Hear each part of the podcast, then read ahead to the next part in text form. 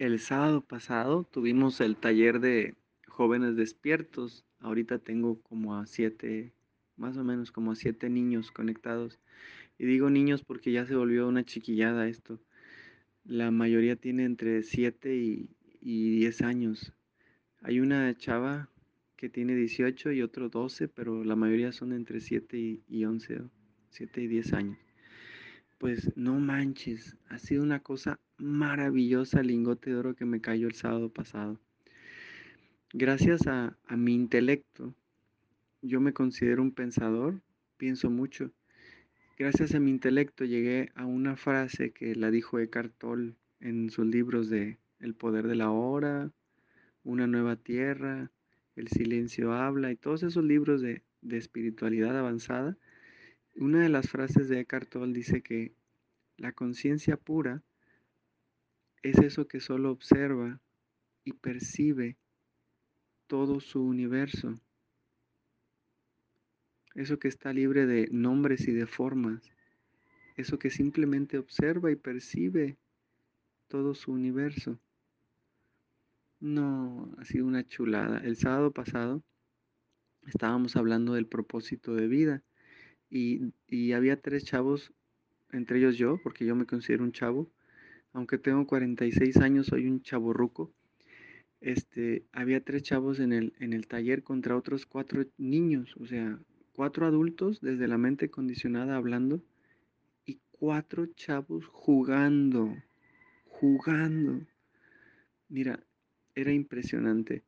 Estábamos haciendo un proceso para encontrar claridad en el propósito de vida, yo como facilitador del test de la pasión, así se llama el, test de, para encontrar tu pasión de vida.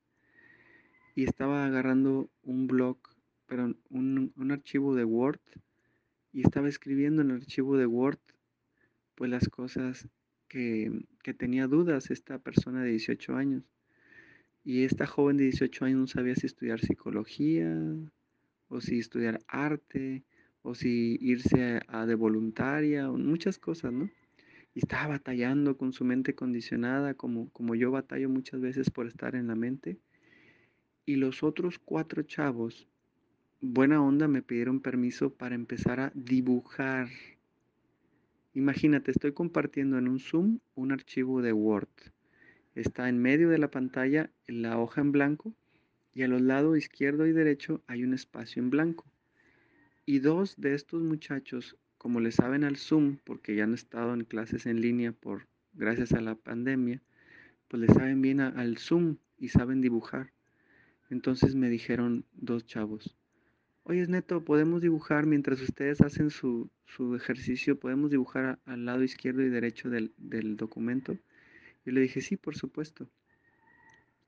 Ellos estaban atacados de la risa, mira, en serio, literalmente disfrutando la vida, porque ellos no tenían pensamientos, ellos simplemente estaban gozando lo que había en el instante santo. Los adultos, los chavorrucos como yo y la chava esta de 18 años, estábamos en la mente, tratando de disolver la Matrix a través de un ejercicio que se llama el test de la pasión y, y en eso me cae el 20 y les digo, a ver, ¿de qué se dan cuenta con esto que estamos pues ahorita haciendo. Y tanto yo como la chava de, de, 18 años, como el chavo de 12 que tiene casi 13 años que ya entró a la pubertad, los tres llegamos a la conclusión de que los niños viven la vida y los adultos vivimos los pensamientos.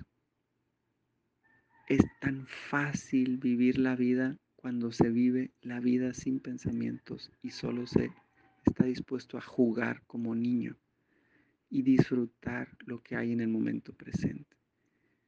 Es un lingoto que me cayó el sábado. Sí, dije, qué fácil es ser feliz cuando elijo ser como un niño. Pero un lingote de oro que también compartí en el taller de Volviendo al Corazón el domingo es el, el siguiente. Sé como niño pero no seas aniñado. Aniñado es alguien que es irresponsable. Aniñado es alguien que está de juguetón todo el día, distrayendo al grupo y no quiere aprender. No, ser como niño significa ser nuevamente humilde para aprender, estando presente, jugando y disfrutando desde la inocencia y la pureza de un niño. Eso es ser como niño, estar presente, disfrutando y jugando. Aniñado no es eso, aniñado es alguien que quiere ser como niño pero desde el ego y es muy diferente. Entonces ese es el lingote de oro que me cayó, que ser como niño es la clave de la felicidad. Basta de aprender, basta de querer em, encontrarle la lógica a mi vida, basta de querer racionalizar las cosas o intelectualizar las cosas, porque me pierdo de la magia del, del reino de Dios, que Dios dijo, dichosos los que son como niños, porque de ellos es el reino de los cielos. No manches, yo cuando estaba entre, entre los niños dije, basta de teorías. Le dije a la chava que estaba haciendo el test de la pasión, ya vamos a dejar de, de estar en el intelecto y vamos a hacer yoga de la risa. Y los últimos 30 minutos nos la pasamos jugando con yoga de la risa porque ya me di cuenta que es mejor reír que intelectualizar.